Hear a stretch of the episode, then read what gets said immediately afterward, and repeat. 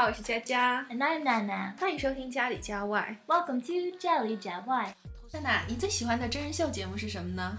Uh, I don't know if I have a favorite, but I do really like The Amazing Race. 哦，极速前进，我也超喜欢的，也有中国版的。 Oh, really? Nice. So, for those of you who don't know, The Amazing Race is a show about a competition of a group of people who race around the world solving puzzles and completing challenges. Since 2003, the show has been awarded many Primetime Emmy Awards for being an outstanding primetime reality competition program. 哦，在国外这么火呀，还得过好多次的 Prime Time Emmy Awards 艾美奖。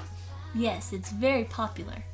哎，我觉得好看的地方就是可以去到好多的国家玩好多不一样的游戏。 Yeah, the teams try to finish the various challenges using their knowledge and strength. At the same time, you can enjoy the exotic scenery and get a taste of the local customs. 他会两个人组成一对，可能是夫妻，可能是情侣，也可能是朋友。啊，我觉得这个节目很好啊，可以促进两个人的感情。 Mm, ideally, yes, but it's not always like that. There are people in the game who fight with each other. I think it's because they feel so much stress and pressure from the competition. It can really bring out people's true character the good, the bad, and the ugly. 哦，真的吗？那如果你想看看这个人到底适不适合做你的终身伴侣的话，就来参加《极速前进》吧。 ah, it's a good idea. and you might win a million dollars. 中国也是有两版， 一个是上海的，一个是深圳的，和原版都有点不一样。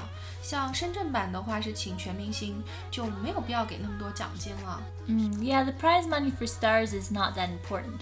But for ordinary people, the money can be a major motivator. They're all trying to do their best to win, so it can get pretty fierce.